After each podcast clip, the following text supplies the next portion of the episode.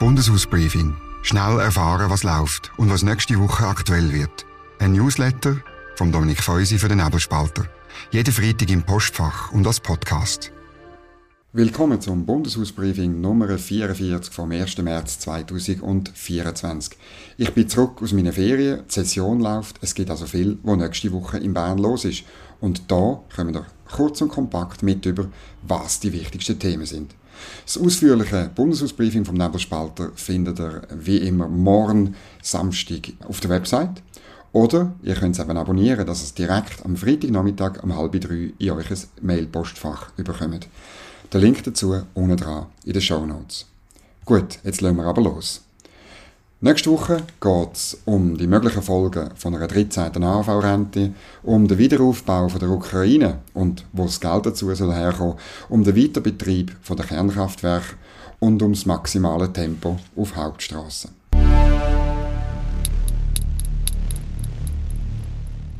Das gibt diese Woche zu reden. Die grossen Abwesenheiten im Abstimmungskampf um die Altersvorsorge, die sind auffällig gewesen. Der Gerhard Pfister, der Präsident der Mitte, hat sich kaum einig zu Wort gemeldet. Der Thierry Burkhardt, der hat sich vor allem auf äh, die Parolenfassung seiner Partei konzentriert. Sonst hat man ihn auch nicht viel gesehen. Und der Marco Chiesa, der ist nach der Ankündigung von seinem Rücktritt von der Bildfläche verschwunden. Seine Kantonalpartei hat sogar die Stimmfreigabe beschlossen. Auf seinen Antrag. Und auch der Jürg Grossen, hat man nie gesehen. Er hat lieber in der NZZ am Sonntag über grüne Winter statt rote AHV-Finanzen geredet. Bundesrätin Elisabeth Baum-Schneider, das muss man sagen, sie hat das Minimalprogramm absolviert. Aber, so wie ich gehört habe, haben die Gegner sie auch gar nicht richtig eingespannt. Eigentlich hat FDP, Mitte und Grünliberale den Abstimmungskampf weitgehend der Deutschschweizer SVP überlassen. Die ist aber das Risiko eingegangen, ihre eigene Basis zu vergällen. Hat es trotzdem gemacht.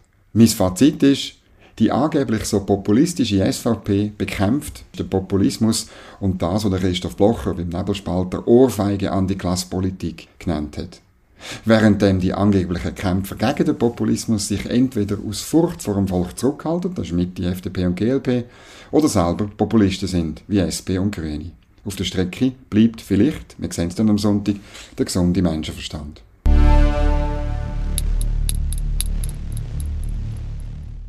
Was nächste Woche aktuell wird. Noch tobt der Krieg in der Ukraine, aber es geht nächste Woche in beiden Räten um den Wiederaufbau von dem Land nach dem Krieg und woher das Geld dafür sollte kommen. Sowohl im Ständerat wie im Nationalrat gibt es Vorstöße, dass man so einen Fonds einmal schafft und die rechtlichen Grundlagen erstellt und und das ist, glaube ich, eher der wichtige Punkt, dass es auf keinen Fall Geld ist, wo heute im Entwicklungshilfebudget ist. Die Vorstöße kommen von links und sie sollen also eher einen Schutz bieten, damit linksgrüne NGOs keine Einbußen in ihren Budgets werden haben. Ist noch verrückt. Nur ein paar Tage nach der Abstimmung über 5 Milliarden an zusätzlichen Ausgaben pro Jahr in der AV hat man schon wieder einen Test, ob das Parlament vielleicht Zeichen von insbesondere den bürgerlichen Abstimmenden, die ja gestimmt haben, erkannt hat.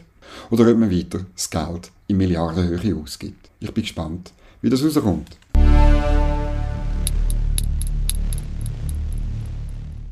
Dann geht es am Mittwoch um den Weiterbetrieb der Kernkraftwerke. Der FDP-Präsident Thierry Burkhardt verlangt in einem Postulat, dass der Bundesrat einen Bericht schreibt, welche Rahmenbedingungen das es braucht, um die bestehenden Atomkraftwerke noch lang und sicher weiter zu betreiben. Und da dabei, und da regen sich natürlich gewisse Leute auf, soll auch der Zitat Neubau von Kernkraftwerken ein mögliches Szenario sein. Der Bundesrat empfiehlt das Postulat zur Annahme, er betont allerdings, dass man nicht am Neubauverbot rütteln Es ist ähm, wahrscheinlich, dass der Ausbau von der einheimischen Stromversorgung, vor allem im Winter, ähm, an der betroffenen Bevölkerung in den Bergen oder an linksgrüne NGOs scheitert. Und darum ist es vermutlich sinnvoll, wenn man sich technologieoffen Gedanken macht, wie dass wir zum Strom kommen.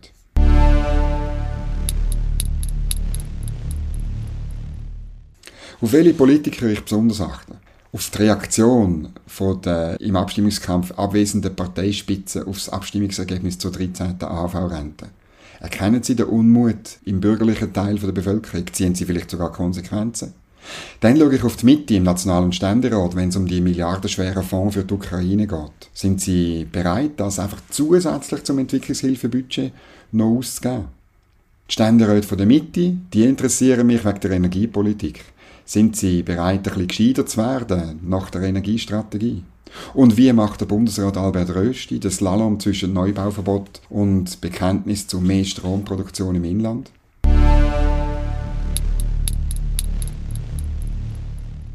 Was sonst noch läuft? Noch mehr Energiepolitik. Am Dienstag geht es im Ständerat um Stromimport und wie man die sichern kann. Drei Vorstöße, zwei von der Mitte, einer von der FDP, kommen in den Rat. Am Mittwoch geht es um Tempo 30 auf Hauptstraßen. Ein Vorstoß aus der FDP möchte, dass die Hauptstraßen in den Ortschaften wieder vor allem dem Zweck dienen, wo sie einmal gebaut worden sind, nämlich im Verkehr. Und am Donnerstag geht es um Kinderrenten für AHV-Bezüger. Die sollen nicht zum ersten Mal abgeschafft werden. Weil heute sind sie einerseits sehr viel höher. Der Kostenteil von der AHV ist dreimal so hoch wie vor 20 Jahren, 200 Millionen Franken. Und ein schöner Teil geht an Rentner im Ausland, insbesondere in Thailand.